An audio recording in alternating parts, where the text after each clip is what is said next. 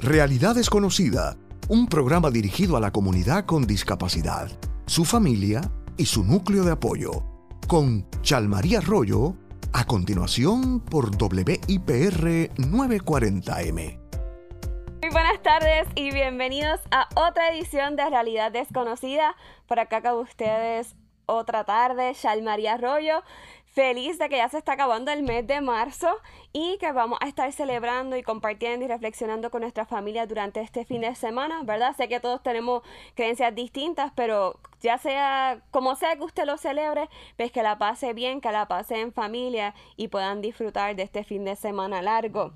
Ya se acaba lo que es el mes de la mujer y entramos un poquito en el caso de nuestro programa que es más sobre el tema de discapacidad al mes del autismo. Así que hoy vamos a estar tocando el tema del autismo como siempre hacemos aquí en Realidad Desconocida con un aspecto positivo, aprendiendo mucho y, y viendo historias de personas que han tenido distintos tipos de encuentros con eso. En este caso, dos familias que nos van a contar un poco, ¿verdad?, sobre qué es el autismo y nos van a contar también sus experiencias, pero algo que me parece peculiar de ambas familias es que a través de, del autismo ellos lo tomaron de una forma positiva y, y lograron emprender de formas bien diferentes, pero no se los voy a adelantar hasta... Tienen que quedarse a escuchar todo el programa para que puedan enterarse de, de lo que les estoy hablando. Antes de comenzar con, con nuestra primera invitada, Quiero invitarles como siempre a que sigan nuestra página Realidad Desconocida en Facebook e Instagram y nos den like porque eso nos ayuda mucho a seguir llevando el mensaje. Así que lo pueden encontrar hay como que muchas páginas de realidad desconocida, pero nosotros somos realidad desconocida PR y van a ver, obviamente que la descripción es del programa de radio y, y tiene la, eh, dice Disability Service, como de servicios de discapacidad, educación y medios. Así que así es que la pueden identificar, más pueden ver nuestro logo y, y por el contenido van a saber que somos nosotros. Y aprovechando que estoy hablando de nuestras páginas de redes sociales, les digo que les voy a estar compartiendo una información que me llegó Número uno, les voy a compartir un artículo de María del Carmen Rodríguez que salió hoy en el periódico El Vocero. Ella fue una de las invitadas que tuvimos en el mes de febrero y que nos estuvo hablando sobre la sexualidad. Se hizo un artículo súper interesante de ella en términos de ella como mujer empresaria, mujer emprendedora en Puerto Rico y pues lo voy a compartir porque me pareció genial. Y les voy a estar también eh, poniendo la información sobre una feria de empleo que está haciendo la American um, Association for People with Disabilities, el AAPD, así es que yo lo conozco. Y eh, está chéverísimo porque es una feria de empleo virtual de tanto trabajo como internados para personas con impedimentos específicamente. Eso va a ser este viernes 1 de abril, eh, perdón, 2 de abril, les comparto bien la información por el, por el Facebook, así que estén muy pendientes por si les interesan. Sabemos que conseguir empleo es uno de los temas eh, y de las áreas más complicadas para nosotros, las personas con impedimento en muchas ocasiones, así que aprovechen esta oportunidad para, para que se den la vuelta y puedan ver qué oportunidades hay. Ahora, para nuestro tema de hoy, vamos a traer a nuestra primera invitada. Ella es eh, Figueroa y ella eh, junto a su esposo tienen un restaurante en el área de Boquerón de Cabo Rojo, Puerto Rico y están haciendo algo que para mí es bastante único. De hecho, estuve buscando por internet para ver, ¿verdad?, qué otras iniciativas habían como esta. Y, y, casi no encontré nada, solamente encontré un solo lugar en los Estados Unidos que hace algo parecido. Y también, eh, como que todas las iniciativas que había no realmente no eran como la suya, excepto por una. Así que me pareció espectacular que sea una persona, una familia puertorriqueña, las que tengan esta iniciativa tan, tan única y tan diferente. Y, y pues quería traérselos porque van a ver pues que tiene obviamente una, un fundamento en el autismo. Pero quiero que sea ella quien explique su, su proyecto. Eh, Katiria, ¿ya estás con nosotros? Creo que todavía no está acá en la línea. Pues les voy a ir contando un poquito lo que me la conectan. Eh, les puedo adelantar, sin darle mucho detalle, ¿verdad? Para que, para como dije, que ella pueda también contar su, su historia. eh, y su esposo mencioné que tenían un, restaurante y ellos decidieron, eh, así fue que yo lo vi porque lo vi en un post de Facebook, abrir un salón sensorial para niños con autismo. Esto es bastante, bastante interesante porque las personas, ¿verdad? Que tienen niños con autismo, uno de los asuntos que más traen a, a, colación, ¿no? O, de los que tratan de, crear conciencia, o que uno ve cuando uno busca información sobre autismo y, los retos de los padres, uno ve mucho pues, el salir con los niños con autismo puede ser un, reto por el input de, cosas sensoriales que, se encuentran en los niños y que les, les afectan, ¿verdad? Y eso les puede causar tantrums, eh, entre otras cosas. Y pues Katiria preparó este salón para que, para que los niños pudiesen ir con su familia y estar tranquilos, estar cómodos, que fuese específicamente para ellos, sí. Y, y, y pronto eh, van a estar... Eh, contándolo. Me están diciendo por acá, perdónenme que me quedé así como pensando, pero es que no, podemos conseguir a Katiria, parece que tuvo un problemita en la, en la llamada, así que vamos a pasar con nuestra segunda invitada, eh, pero les vamos a, retomar entonces el tema del salón con Katiria pronto. Eh, les podría contar obviamente, pero como dije, pues quiero que ella, ella también diga de dónde surgió esta iniciativa, por qué lo comenzó y todo. Así que vamos con nuestra segunda invitada y luego eh, tratamos de conseguir a Katiria para el próximo segmento. Así que nada, pero los invito, les voy a estar compartiendo nuevamente toda la información de, de este salón, de la que está, como les mencioné, en el área de Boquerón para que ustedes puedan verlo. Ya nos enviaron unas fotos. De hecho, si ven la promoción de nuestro programa de hoy en Facebook, se van a dar cuenta que, que, tiene como dos fotitos de cómo está quedando el salón y sé que pronto lo van a estar abriendo al público, así que les invitamos, ¿verdad?, a que pasen por allá y, y lo exploren y lo disfruten. Perfecto. Ahora, pues vamos a pasar entonces con, Lisa y Jan. Esta es la segunda familia que quería traer para que pueda compartir con ustedes en el día de hoy y contarles ¿verdad? su historia. Eh, eh, Jan es un joven con autismo que es pintor, ¿verdad? Y eso me pareció súper interesante de primera. Tan pronto yo pedí como recomendaciones y que me contactaran porque quería traer a, una persona eh, que fuese una historia de éxito en, el área del autismo y todo esto, ¿verdad? Pues me, recomendaron a Jan y, sobre todo por la parte de que él hace, es, pintor, ¿no? Es artista. Eh, me parece algo muy interesante, muy único también. Así que quiero, quise traer, invitar a su mamá, a Lisa y a Jan, para que nos cuenten un poco sobre su experiencia viviendo con, como una familia con el autismo y pues obviamente en el caso de Jan como pintor. Saludos Lisa, saludos Jan, ¿cómo están en el día de hoy? Muy bien, gracias al Señor, un placer eh, a poder estar aquí, ¿verdad? Hola, saludos, gracias por la invitación. Saludos, gracias a ustedes por aceptar y, compartir esta historia con nuestro público. Sé que les va a encantar como yo me la he disfrutado en el proceso, ¿verdad?, de prepararnos para la entrevista. Em, bueno, vamos a comenzar eh, con algo en general, ¿verdad? Porque queremos también educar un poco a las personas sobre lo que es el autismo. ¿Nos podrían decir un poco de qué es el autismo y cómo se ve esto en, en lo que son las familias? ¿Cómo, ¿Qué significa eso para el día a día? Bueno, e, e, el autismo es una condición neurológica que usualmente le afecta el área de socialización con sus pares, ¿verdad? Eh, hay diferentes tipos de autismo. Um, Jan es, es, un nivel bajo, no es, no es de alto perfil, pero mayormente le afecta, como te dije, en el área de socialización, también puede, ellos pueden tener diferentes habilidades, pero también pueden tener dificultades, por ejemplo, en el área de la matemática, el español, son muy buenos los idiomas. y déjame ver la interpretación que te da Jan, porque Jan tiene su propia definición de lo que es el autismo. Adelante. Pues el autismo ah, es una condición que no me limita, solo que me hace ver la, las cosas de una manera diferente. Excelente.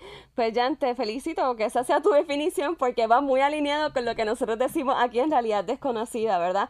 Eh, en el caso de nosotros, no importa cuál sea la discapacidad, el impedimento, la característica, realmente lo que nosotros decimos es eso.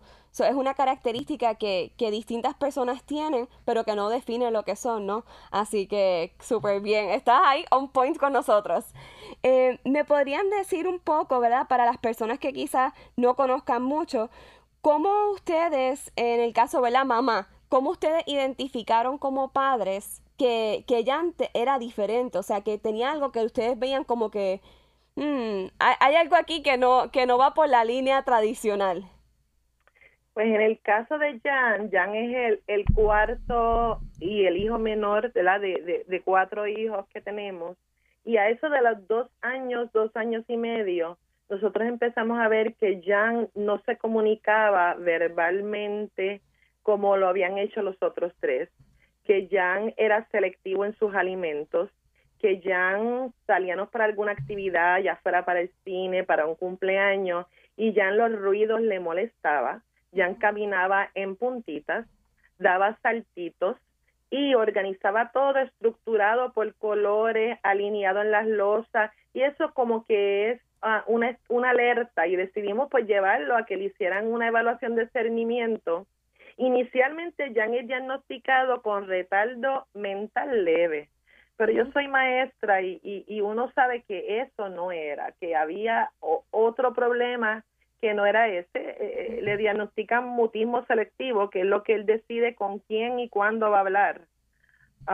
y entonces pues nos acercamos a la organización Filius que es allá en, en Río Piedra, y ellos fueron los que le hicieron la evaluación general y ahí diagnosticaron que tenía pues autismo y eso para uno es como que como que un choque bien grande porque la gente piensa que autismo pues es este estudiante o este niño joven que está en su mundo, que no se comunica, que no puede lograr cosas en la vida y en lo que uno procesa y entonces uno comienza con la sobre procesación de, de información. Tú empiezas a buscar mucha información y te saturas.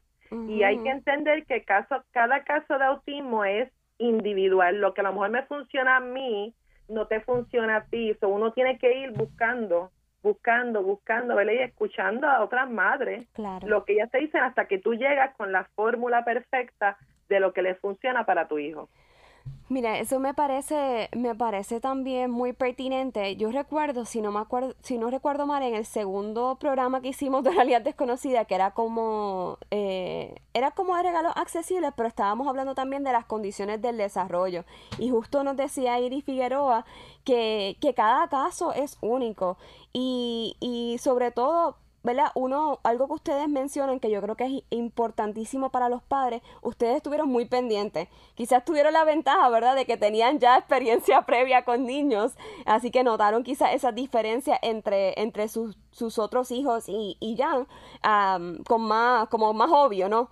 Pero, pero realmente ella nos decía eso, es, es muy importante va a ser clave en la identificación temprana y la intervención temprana que sean los padres quienes observen a sus hijos y vean cómo son y vayan viendo su desarrollo y puedan entonces hacerle ya sea los cernimientos o las pruebas necesarias con sus doctores y, la, y las personas adecuadas. Y el otro punto que me, que me parece también... Eh, muy importante es el diagnóstico, ¿verdad? Yo he escuchado de muchos casos en que no necesariamente diagnostican a los niños de forma adecuada y, y, es muy, muy bueno que ustedes hayan ido por una segunda opinión, ¿verdad? De nuevo, quizás usted tenía la experiencia, pero para eso estamos aquí también, para que los padres que nos estén escuchando, que quizás estén pasando por lo mismo o tengan familia, vecinos, pueden decirle, mira, puede ser esto o otra cosa, o busco una segunda opinión por esto que, que he estado, me he estado informando. Así que gracias por traernos eso. Me gustaría, si me pudiesen compartir por esa misma línea, qué recursos, ya sea pues, eh, uno o dos recursos que usted pueda mencionar que fueron esenciales en, poder entonces ya una vez identificaron que Jan tenía autismo, pues ayudarlo para que él pudiese como quiera seguir, eh, ¿verdad? Una vida como un niño normal.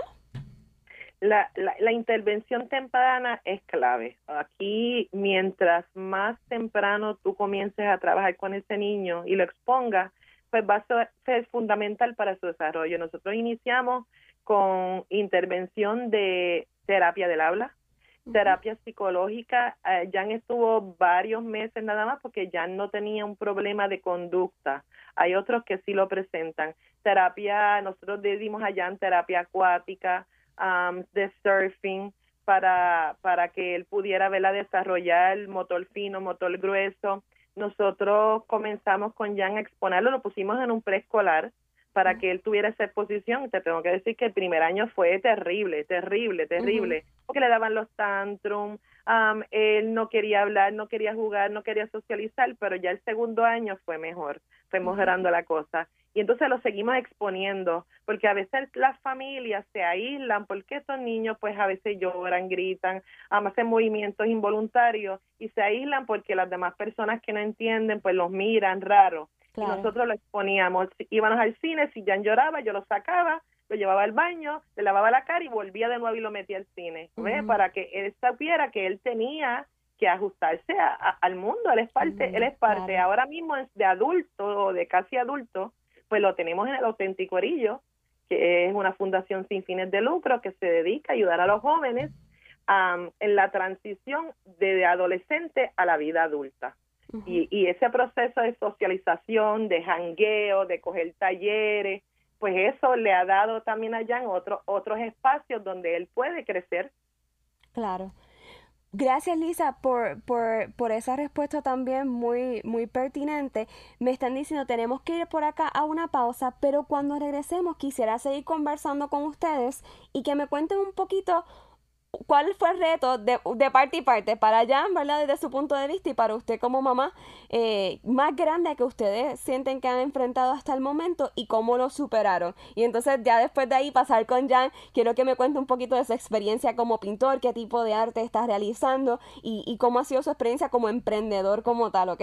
Así que después de la pausa venimos con todas esas preguntas y esa buena información que yo sé que nos van a seguir compartiendo. Están en realidad desconocida por WIPR 940M. Soy María Arroyo y quédense para, después de la pausa para que sigan escuchando todo este tema súper interesante.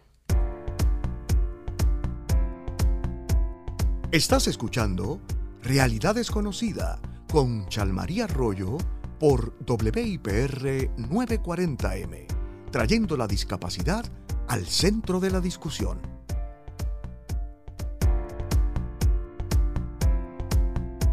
Tú no tienes límites. Cree en ti. Realidad desconocida. Que nada te detenga. Estamos de regreso ya en nuestro segundo segmento.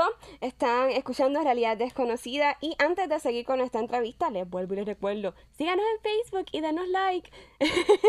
Eh, hoy estamos hablando de, entrando ¿verdad? lo que es el mes de, la concientización del autismo, eh, con dos familias que yo digo que son emprendedoras y nos están contando un poco ¿verdad? sobre lo que es el autismo, cuáles han sido sus experiencias y como ellos también no han permitido que eso sea un obstáculo, al contrario, han utilizado sus experiencias con, como familia y con el autismo para poder emprender de distintas maneras. Hablábamos con Lisa y con Jan eh, sobre, sobre cómo fue ese momento, ¿verdad? Eh, al principio de que eh, ella como mamá y su esposo se enteraron y, y, diagnosticaron que su niño tenía autismo y nos contaba en el primer segmento que al principio, ¿verdad? Ellos ya tenían tres niños y, y se percataron que habían unas cositas diferentes en términos de estructura, de comunicación y demás y entonces decidieron hacerle la prueba de, de seguimiento y, y, ahí fue que primero lo diagnosticaron con, con trazo y, y Lisa se dio cuenta que no era así, ¿verdad? O, le parecía que no era una, un diagnóstico correcto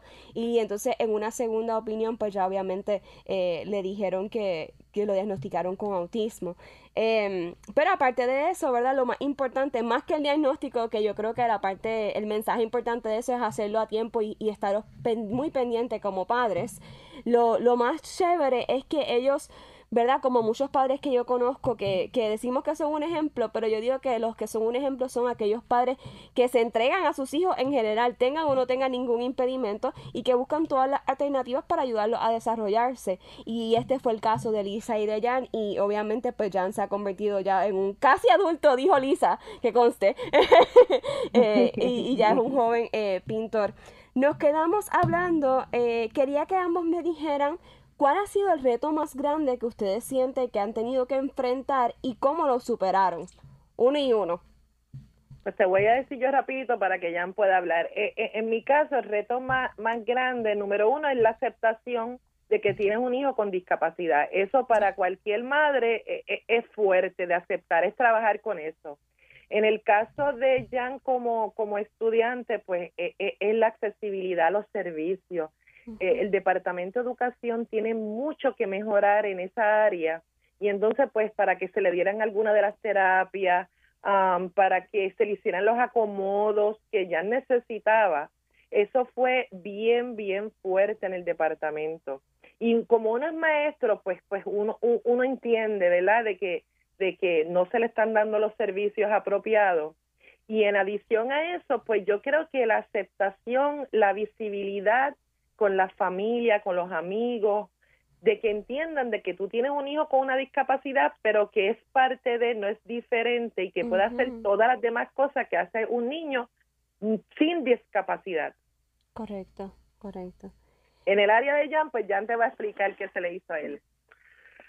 Pues tener, al tener eh, autismo, ¿verdad? Uno se enfrenta con muchas dificultades. En mi caso serían dos clases que no fueron mi fuerte, como las matemáticas y el español. Y también de manejar el dinero, que no, no fue muy fácil para mí, pero he aprendido a cómo pagar con la ATH. O sea que realmente fueron unas áreas particulares que no eran tu fuertes, pero buscaste una alternativa para poder lidiar con eso. Este, y ahorita quiero que me cuenten ambos. Eh, Lisa me, adelantó algunas historias cuando hablaba con ella para invitarla al programa, pero quiero que ambos compartan esas experiencias curiosas que han tenido. Eh, Jan, me dicen, ¿verdad? Eres pintor. ¿Cómo ah, descubriste esa pasión por el arte? Pues desde pequeño solía dibujar muchas caricaturas. Era muy ansioso y, e impaciente. Y llegó un día en que mi, mi terapista del habla, llamada Lisandra, muy un ser muy humilde, me me este me, recomendó, me recomendó a tomar clases de arte para poder lidiar con la ansiedad y crear paciencia, porque como sabemos, hacer un cuadro no no lleva no toma solamente un día. O sea, que así fue que Jan, Jan generalmente Jan dibujaba, como él dice, dibujaba caricaturas y todo eso, pero entonces como, como medio de terapia para, para manejar el estrés, los movimientos que Jan hacía involuntarios, se apretaba las manos y Jan brincaba en la puntita de los pies. Pues entonces tu terapista recomienda que lo llevemos a tomar clases de arte porque él ya dibujaba. Claro, para que él desarrollara paciencia. Y, desarrollará. Perdóname, ¿y qué tipo de arte haces, Jan? Pues artes como, como acrílico, canvas y madera. Wow, nice. ¿Cortas la madera o la o es más bien pintarla y hacerla como que montar la estructura? Eso eso mismo, pintarla solamente y montar la ajá, estructura, sí. Nice. pero también hace pirograbados en madera, o sea que está en ese proceso de aprender pirograbados en la madera, pero no la corta. Excelente. ¿Y cómo fue ese proceso de pasar, verdad, de ser un hobby a emprender a través del arte? Tengo, entendido que vendes también los cuadros y todo eso, ¿verdad? Sí, pues de eso se encar primero se encargaba mi mamá, pues, pero después eh, he aprendido a, a hacer las llamadas y coordinar las entregas a coordinar las entregas. Eso es exacto. Jan, Jan se dedicaba a pintar. Él pintaba y Jan pinta por, yo digo que por etapas. Porque, eh, Jan, dile lo que te gusta pintar. ¿Qué cosas tú pintas, Jan? Pues cosas como eh, enormes paisajes. Enormes paisajes. Y también Quijotes. Quijotes. Ha pintado faros, pero entonces es por tiempo. Si él quiere pintar paisajes, paisajes son casitas jíbaras, ¿verdad? De campo pues él está una temporada pintando casitas, casitas de diferentes cosas, con flamboyanes amarillos, flamboyanes rojos, ¿verdad? de granja. Si después le pasa esa etapa y quiere pintar Quijote, pues va a pintar diferentes Quijotes de todos los que usted puede imaginar, en canvas, en cuadros, cuadros pequeños, en madera. Y entonces cuando se le pasa ese tiempo de Quijote, pues quizás va a pintar otra o, un río. O sea, él va como por, por temas, más bien. Por temas. Y es el tema, ¿verdad? Él tiene, él tiene cuadros encargados. Usualmente ya le está aprendiendo a sacar pues cuánto vale un cuadro. Ya él sabe que tiene que, que tiene para sacar cuánto, el qué, el, los materiales, y la pintura. La pintura y el tiempo que se echa, ¿verdad? En, en, pintar ese cuadro. Y él puede sacar el precio. Como dijo Jan, Jan tiene problemas con manejar el dinero. Jan no sabe si tú le das un billete de 20, él no él no sabe cómo, con cuánto le sobra, cuánto le cambia, pero puede pagar con ATH, ¿ves? Él con sus ATH paga y lleva sus cuentas muy bien con ATH y calculadora. Súper. Ah, y entonces, pues nosotros lo que hacemos es que se suben los cuadros o por encargo, pero ya Jan hace, como él te dijo, él llama y llama a la persona, se presenta, les agradece, ¿verdad? Por, por, por haber comprado su arte o cooperar o lo que sea y él coordina la hora y el día de entrega y él entrega sus pinturas. Él las entrega. si me ven, ¿verdad? A lo mejor se me nota este lado, pero sí, si me vieran, estoy sonriente, pero lo estoy, me siento como que bien feliz de, de, escuchar esta historia porque la semana pasada justo hablábamos de la transición a la vida universitaria, a la vida independiente y, y hablábamos como ¿verdad? No todo el mundo tiene eh, em, el camino de la universidad, quizás no es para todo el mundo, ¿verdad? De los cuatro años, eh, o toma cierto tiempo adicional, etcétera, ¿verdad? Hay muchas formas en que eso se ve. Y, hablábamos de que hay veces que a lo mejor el emprender puede ser un camino, ¿no? Y te lleva a tu ser independiente y eventualmente, como está haciendo Jan, ¿verdad? Tener eh, como un empleo remunerado por lo que él está haciendo. y de verdad que ustedes son como que no fue planificado, pero son un súper ejemplo bien, bien vivo de eso que conversábamos. Tú sabes que es lo más, y para, y para los compañeros que estaban anterior, que están recién empezando en esto, ¿verdad? Porque ellos tienen un niño pequeño, están empezando todavía. En la paciencia, porque yo no puedo pretender que Jan haga sus obras y aprenda y las venda y las suba y esto es un proceso. Antes yo me encargaba, ya él te dijo que la está haciendo su llama y está coordinando. Yo espero que en algún día Jan puede hacer todo el proceso. Claro. Todo. Pero la paciencia, la paciencia y el seguimiento y el estar ahí es lo que va a ayudar a todos estos padres que se encuentran allá afuera, que nos están escuchando. Y la red de apoyo es fundamental. Así que no están solos, habemos muchas madres, muchas madres y padres que tenemos hijos con autismo o con otras discapacidades que estamos dispuestos a apoyar, a escuchar, a decir y a contar nuestras historias, lo que nos funciona y lo que no nos funciona. Y no están solos, eso es lo más importante, lo más importante. Y en esa misma línea, y en especial a Jan ahora que está haciendo ¿verdad? sus propias comunicaciones ya con la gente, ¿cómo ha sido esa experiencia interactuando con el público? Y lo pregunto especialmente desde la perspectiva del autismo, ¿no? Eh, me imagino que la gente cuando eh, hace su arte o lo que sea no, no saben. ¿Cómo ha sido esa experiencia y, y, esa como acogida del público que, que le compra su arte? Tú sabes que Jan tiene un fan club, porque Jan, te puede contar sobre eso, Jan es un ser tan y tan espiritual que yo no te sé explicar ni de dónde lo sacó. Él, es como que tiene ese ángel y todo el que lo conoce, pues, pues, pues me dice que se lo quieren llevar para su casa y él te va a contar qué es lo que él hace, qué es lo que él hace en Facebook que cuando él llama a todo el mundo, todo el mundo es, adoración con él. Cuéntale ya lo que tú llevas haciendo desde el huracán María para acá. Pues yo actualmente hago live en Facebook para de motivación para dar esperanza a toda la gente de Puerto Rico y enseñarles lo, lo, bueno que hay en una mala situación como eh, la que estamos pasando de la pandemia y lo importante que es incluso cuidar en estos tiempos cuidar nuestra higiene y nuestra salud. Excelente. Así que has cautivado al público por Facebook. Eres del club de los que de los que han aprovechado, ¿verdad? Momentos no tan fáciles para para brindar aliento y para orientar por las redes sociales. Te felicito por eso. Si luego me comparten la información, eh, los enlaces los voy a compartir por la página de Realidad Desconocida, así que por favor me los envían. Claro, Em, claro. Y para culminar, me, me gustaría que me contaran algunas de las anécdotas más curiosas que, que han tenido a través de los años. Eh, Lisa, me contabas, por ejemplo, ¿verdad? En los momentos en, en que Jan se encuentra, que anda solo, ¿verdad? Por ahí, como, como cualquier joven, pero se encuentra quizás con alguien que no sabe que tiene autismo y, y ¿verdad? Se da una interacción interesante. Eh, me gustaría que le contaran un poco de esa experiencia así y también a la, a la vez que contarlas, ¿verdad? Decirle a la gente cuál es el mensaje, porque a veces nos encontramos con situaciones como, como esa y, y las personas no saben cómo reaccionar, así que les dejo ese espacio.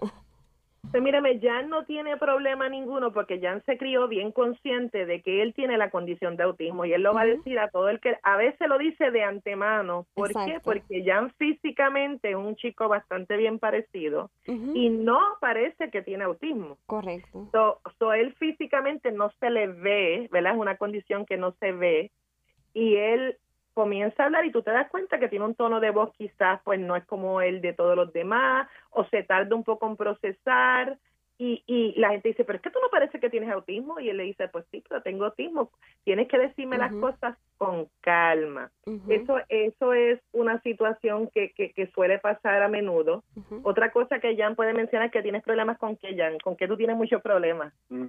Digamos que con el... que Con, con los con chistes, los ¿qué pasó con los Ajá. chistes? Sí, ¿verdad? Él Que, se ríe. Sí, porque él sabe.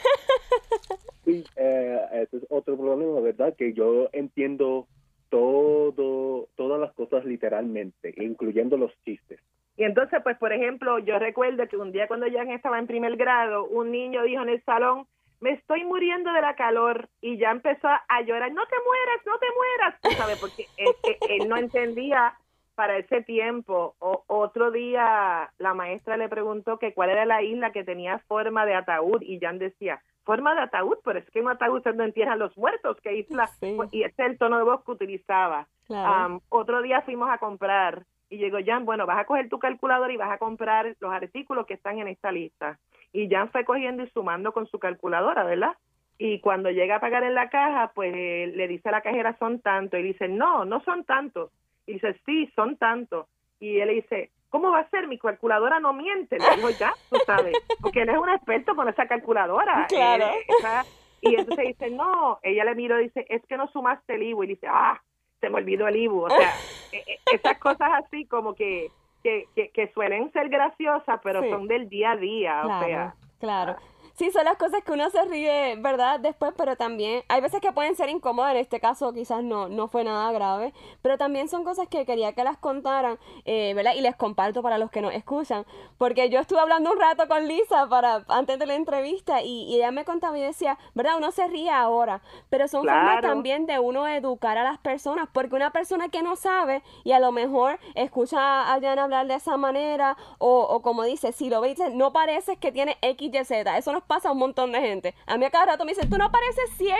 Yo, pero ¿cómo se supone Pero que se ve un ciego? Ajá, y como quiera lo soy, ¿verdad? Este, así que es muy importante, quería que ella trajera eso porque, porque son formas muy eh, atractivas nosotros también de contar y, y preparamos a educar. la gente, le, Sí. le preparamos a, cuando vamos para cualquier lugar, Jan se presenta y dice, yo soy un joven que tiene autismo, o yo le digo, él es mi hijo y tiene la condición de autismo Asperger, o vamos un poquito adelante para que el que lo vaya a atender en el restaurante, en cualquier lugar o una casa que vayamos a visitar, porque le pueden ofrecer un alimento que no come y no queremos, y, y tú sabes, que él diga gracias, pero no come ese alimento que no se sienta que, es que él es descortés con ellos. Y Claro. solemos hacer eso, tú sabes, avisarle a la gente que él tiene esa condición, no, no, no tenemos por qué avergonzarnos de ella.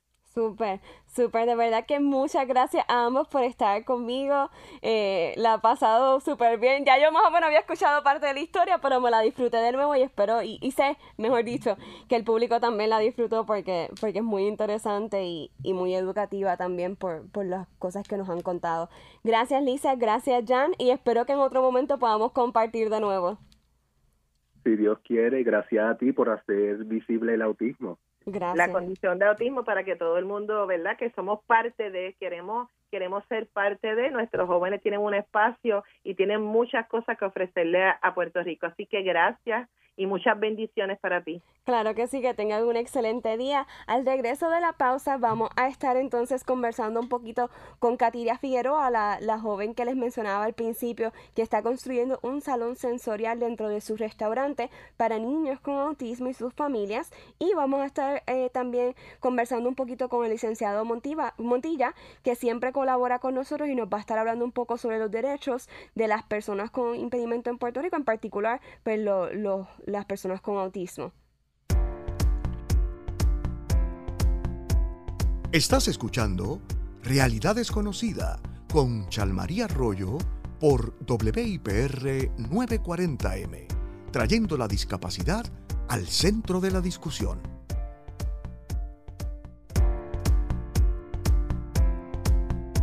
Tú no tienes límites. Cree en ti. Realidad desconocida que nada te detenga. Ya estamos de regreso por acá en nuestro último segmento de Realidad Desconocida. Eh, estamos hoy hablando sobre el tema del autismo y eh, invitamos al programa dos familias emprendedoras. Lamentablemente hemos tenido problemas técnicos consiguiendo, eh, conectando a Katiria para que nos pueda contar sobre, sobre su, su proyecto, pero les prometo que Voy a tratar de coordinar para hacerlo entonces a través de las redes sociales la entrevista. Así que, ven, esa es la importancia de seguirnos en todas las redes sociales para que cojan el contenido bono. este, pero no, de verdad me, da mucha pena no haberla podido entrevistar porque tenía un, proyecto muy, muy interesante eh, para presentarles, pero lo vamos a tener pronto, así que la, la dejamos para una próxima ocasión. Ahora estamos aquí con el licenciado Montilla quien nos va a estar eh, explicando sobre los derechos de la población con autismo en Puerto Rico. El licenciado Montilla, como saben, ha colaborado con nosotros en varias ocasiones eh, de la División de Protección y Defensa de la Defensoría de Personas con Impedimentos.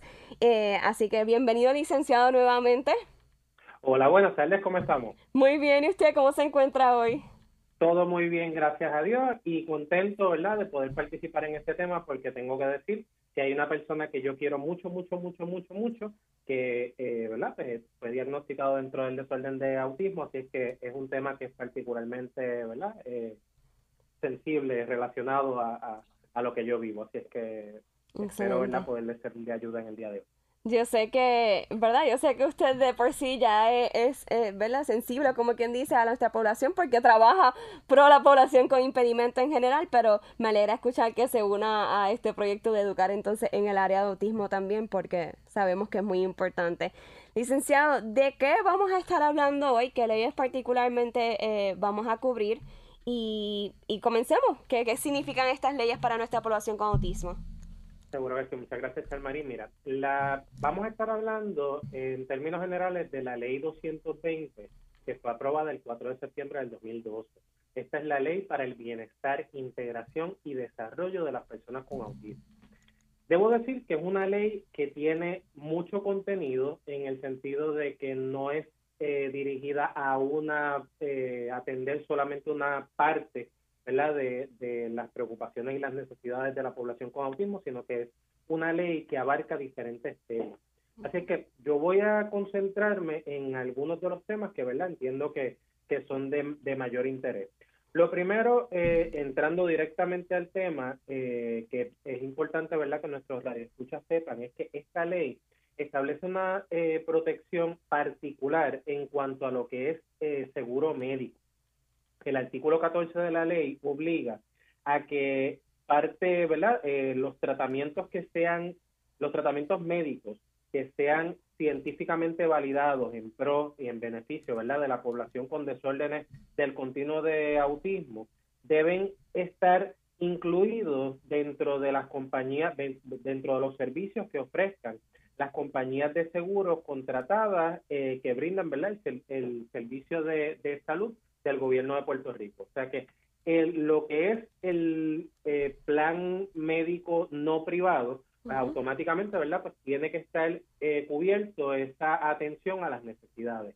Por otro lado, el artículo 15 establece que todo lo que son compañías de seguro tienen eh, dentro de sus planes médicos que ofrecer mediante ya sea cubierta individual o grupal, una cubierta que provea para las necesidades de las personas con, con autismo.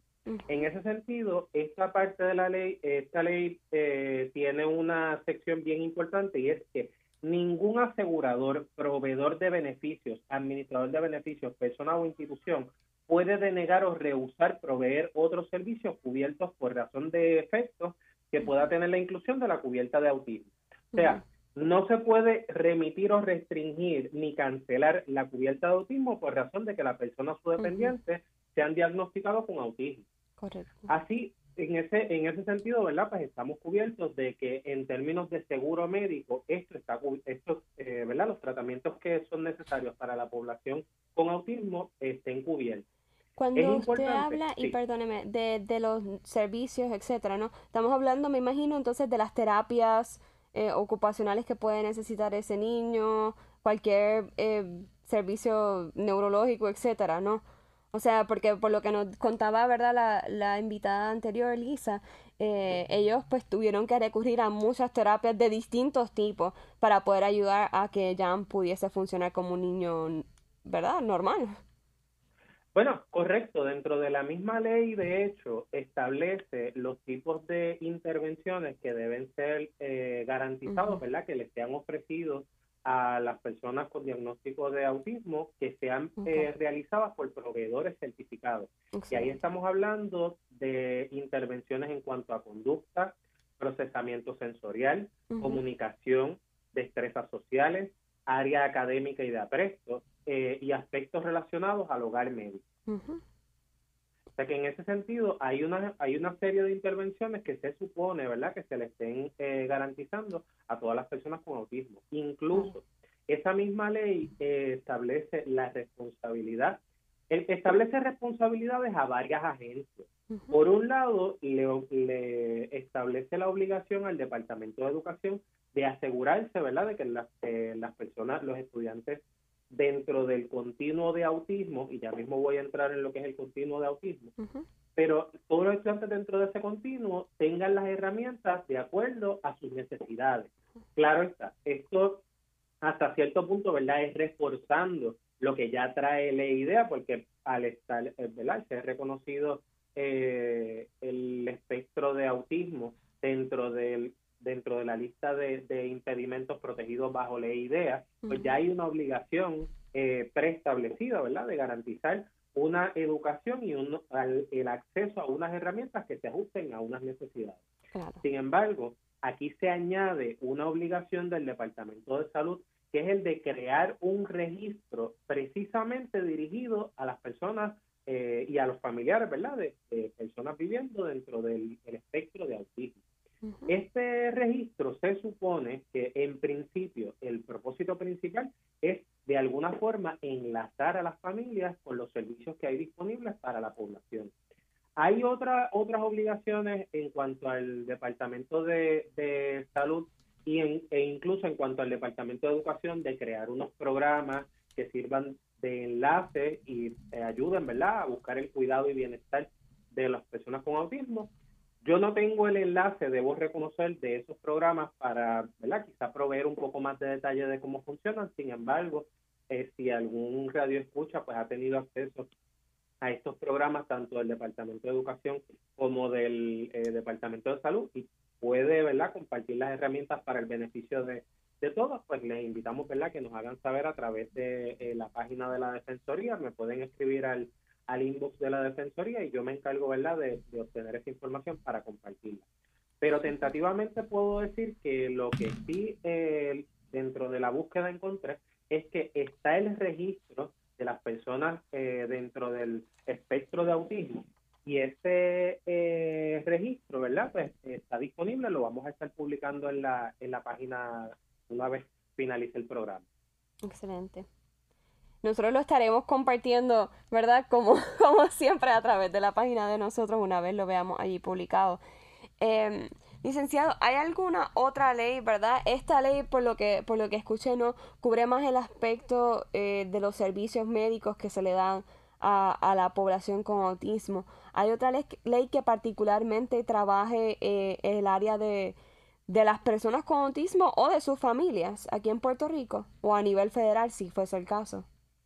Bueno, por lo menos esta ley tiene, eh, o sea, esta ley tiene información en cuanto a eso, toda vez que se supone que el Departamento de Educación crea un programa de asistencia a las familias eh, de personas dentro del continuo de autismo. Así que en ese sentido, sí. También otra cosa es que esta ley eh, aparte de la, de la intervención médica, también atiende el, la continuidad que se le, debe observar al, a la persona que es diagnosticada con autismo desde el principio. Por eso se crea el registro, porque la misma ley establece unas instrucciones, digamos, del el menor de edad, del estudiante a partir de cinco años, y considera, incluso involucra el Departamento del Trabajo porque la idea es que se cree un esfuerzo, eh, ¿verdad?, de distintas agencias eh, que pueda promover el que esa persona con autismo eventualmente pueda, eh, ¿verdad?, tener ese, e, esa independencia, tener las herramientas para que eventualmente pues, pueda, en la mejor medida posible, pues, tener su sustento, valerse por sí mismo. Claro, que es la meta. De hecho, ahí estoy buscando por aquí, hay un dentro de ese programa de hay un programa de apoyo a la familia que está cubierto dentro de la misma ley que establece la obligación de la administración de familias y niños de que dentro de ese programa se incluya orientación, seguimiento, intercesión, apoderamiento, programas de respiro, cuidados prolongados, ama de llave, apoyo psicológico y programas de cuidado Dios. Excelente. Sí, sí, no, yo entiendo. Obviamente lo que estamos tratando de hacer es que esas familias puedan tener todo lo que necesitan de apoyo en distintos aspectos para poder lograr esa, tanto el desarrollo, el mejor desarrollo de ese joven y, y también pues que logra llegar a la vida independiente, ¿no? Este, o sea, hace mucho sentido. Eh, licenciado, muchas gracias por, por la participación. Sabemos que siempre están, han estado ahí para podernos orientar sobre esta parte esencial que es conocer nuestros derechos. Eh, ¿Le podría dar la información de contacto, como siempre, a las personas por si necesitan saber más información o contactar a la Defensoría con alguna, alguna reclamación? Por supuesto que sí. Nuestro teléfono es el 787-725-2333. 787-725-2333. También nos pueden conseguir a dpi.dpi.pr.gov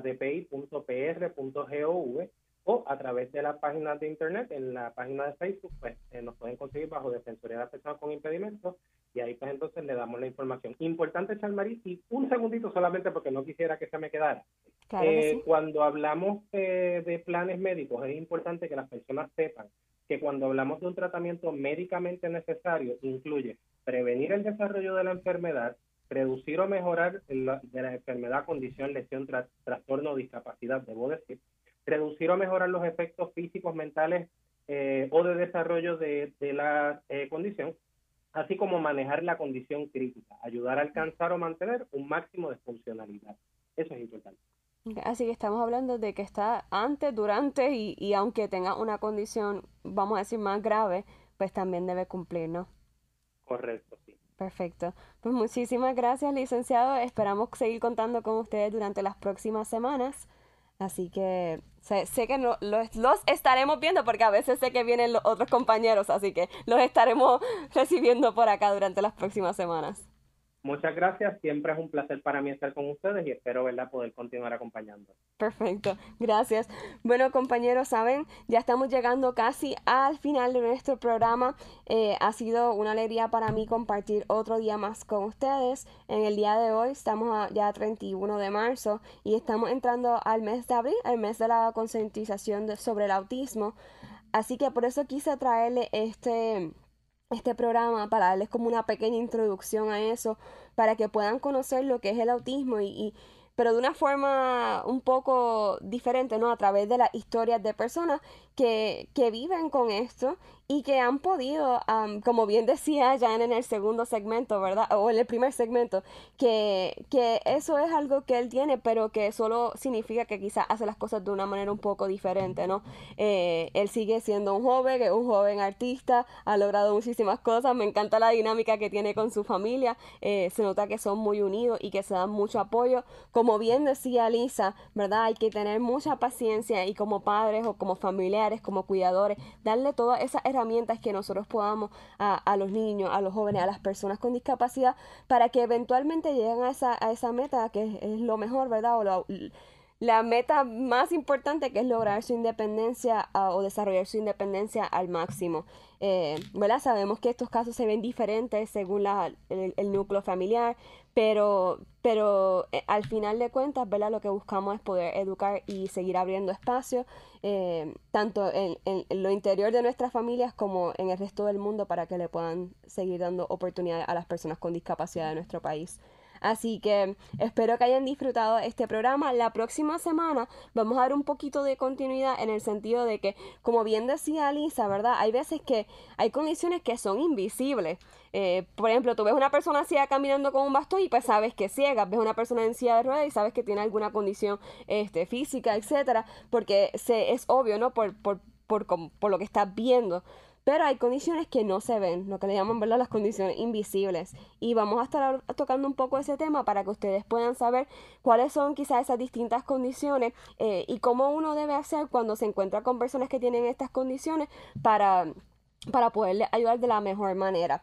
Y por último, eh, les voy a dejar saber que voy a intentar hacerle, como les dije, la, la entrevista con Katiria, así que quédense en pendientes para que se puedan disfrutar esa historia a través de nuestras redes sociales. Muchas gracias, espero que tengan un fin de semana espectacular con sus familias eh, o donde sea que, que, vayan a estar, con quien sea que vayan a estar y, y espero verlos por acá la próxima semana.